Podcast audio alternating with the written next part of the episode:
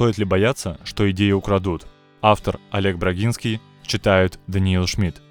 Среди начинающих бизнесменов и резвых стартаперов бытует мнение, что раскрытые наработки могут воплотить в жизнь без участия автора. Главный довод субъективен. Собственная мысль кажется столь гениальной, что должна нравиться всем и обязана принести кучу денег. Излишний оптимизм – одна из причин, почему начинания в бизнесе не приносят запланированных прибылей, а иногда даже разоряют идеологов – как же понять, какие моменты необходимо сообщить, чтобы привлечь внимание к идее и заинтересовать воплощением, не раскрывая ключевых деталей? Попробуем разобраться вместе с основателем компании Creative Motion Владиславом Черновым, автором книги «Запланируй успех» или «Бизнес-план по созданию и продаже бизнеса». Почему идеи недостаточно? Если вскочили утром от того, что внезапно озарила гениальная мысль открыть прорывной бизнес или запустить продвинутый стартап, будьте уверены, также просыпались миллионы землян. Мысль новая и свежая именно для вас, и только до тех пор, пока не огляделись вокруг. Погуглите интернет, желательно на разных языках, и найдете сотни удивительно подобных проектов. Похожий эффект наблюдается, когда купишь новую машину и через время замечаешь десятки идентичных моделей и расцветок. А ведь они точно кружили по городу и до приобретения вами авто. Есть и десятки сайтов интернет, предлагающих готовые бизнес-планы и идеи стремительного обогащения.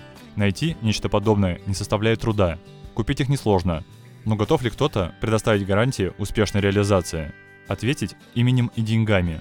Попробуйте спросить. Скорее всего не сыщете. Ни одного. Ситуация подобна игре на бирже. Когда приходите в банк с целью разместить деньги, вам укажут на кучу акций с возможностью получить и 20, и 30, и 40% годовых. Но при запросе о безопасности вложений, кроме депозита, ничего не предложат. Вернемся к тому, с чего начали. Чем согласны гарантировать реализацию выстроенной идеи именно вы? Новизной, оригинальностью, отличием от других не отделаетесь. Чем ваша догадка выделяется из сотен подобных? Что интеллектуального и материального готовы дать в обеспечении успешности? Как приступать к реализации? Доля идеи в успехе предприятия не превышает 20%. Хорошему реализатору не важно, чем торговать – апельсинами или яблоками. А вот никудушному продавцу наличие даже вкуснейших и спелейших фруктов на полках в долгосрочной перспективе успеха не принесет. Чтобы воплотить идею в жизнь, важен положительный опыт прошлых побед, активная и целеустремленная команда, наличие финансовых запасов, годы личного труда, немного везения. Без совокупности указанных факторов надеяться на успех проекта все равно, что играть в рулетку. Участие команды в разработке идеи с момента старта повышает шансы на успех – можно рассмотреть проблему под разными углами, подхватить новые мысли, предусмотреть неочевидные риски. Одному такое не под силу. Собственная идея увлекает настолько, что недостатки заметить тяжело. Привлечь к обсуждению важные тех, кто согласится воплощать замысел в жизнь. Вовлечение в разработку проекта делает экспертов соучастниками. Воплощать в жизнь собственные замыслы и догадки специалисты будут с большим рвением, чем чужие и непонятные задачи от начальства. Стоит ли быть первым? В гонках часто побеждает не тот, кто первым побежал, за лидером плотно пристраиваются настырные преследователи, надрывно дышат в спину, резко рвут вперед, коварно опережая на последних кругах. Подобная тактика бережет силы, уменьшает сопротивление ветра для догоняющих. Почему бы марафонскую метафору не применить в бизнесе? Если похожую идею пытаются внедрить без вашего участия, пробуйте извлечь из этого пользу. Ничто не мешает наблюдать за успехами или неудачами тех, кто пошел по пути раньше. Вдруг оступятся, забуксуют, сломаются. Тот, кто первым запускает продукт, должен тратить много усилий на прогрев рынка, прорабатывать десятки или даже сотни гипотез, пытаясь понять, будут пользоваться продукты спросом или нет, пробовать разные методы продвижения. На эксперименты потребуется и время, и деньги. Вторые приходят на готове, копируют модели и методы, доказавшие жизнеспособность, не тратят ресурсы на неудачные попытки. Экономия времени на выборе оптимального решения ведет к снижению затрат на единицу продукции и существенно сокращает сроки серийного выпуска. Яркими адептами применения тактики копирования являются производители Китая. Туристы из Поднебесной невинно навещают итальянские бутики с фотокамерами, а через считанные дни точно такие же модели одежды появляются на южноазиатских фабриках, только дешевле в разы. Модель копирования успешного лидера позволяет направить сэкономленные средства из производства на реализацию. Получается многократный выигрыш.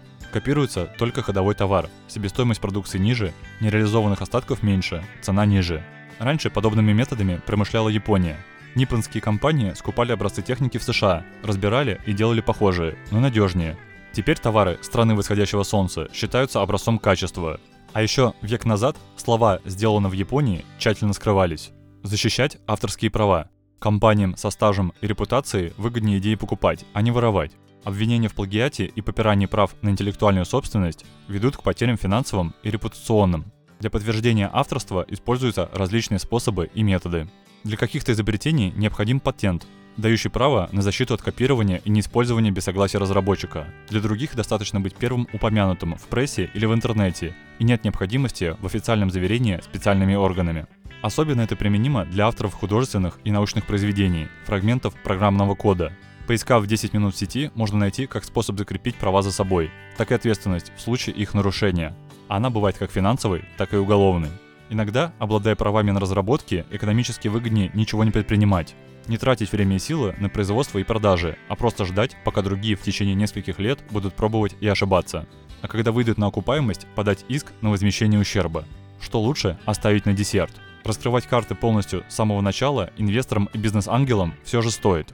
Важно предусмотреть ряд процедур, защищающих уникальность ваших проектов. Помимо обеспечения сохранности авторских прав, следует предусмотреть и иные способы юридических препон. Первое. Перед подачей бизнес-плана на рассмотрение вставьте абзац о необходимости соблюдать конфиденциальность полученной информации и не передавать ее третьим лицам. Согласуйте текст с юристами. Шлите электронной почтой, чтобы удостоверить факт передачи. Второе. Патенты и лицензии не только защитят ваши права, но и повысят стоимость проекта. Их можно оценить как интеллектуальную собственность. Учтите, что процедура патентования в каждой стране своя, и, возможно, понадобится указать несколько территорий. Третье. Не бойтесь заявлять, что какая-то ключевая часть или ноу-хау являются коммерческой тайной. Если презентация идеи грамотно проработана, подтверждена цифрами, подкреплена мнением экспертов и вызывает интерес, то дополнительная интрига только усилит эффект. Четвертое. Устройте поэтапное раскрытие данных. В презентации предъявите основные показатели, а последующие раскрывайте по мере вхождения инвесторов в проект. Переход к новому этапу оформляйте соглашениями и договорами, заверенными юристами. Главная задача бизнес-идеи – успешное воплощение, а не тайное владение личным секретом. Пробуйте, старайтесь, рискуйте и не бойтесь ошибок. Прислушивайтесь к советам грамотных специалистов и бывалых бизнесменов. Увеличит шансы на успех и дальнейшее развитие.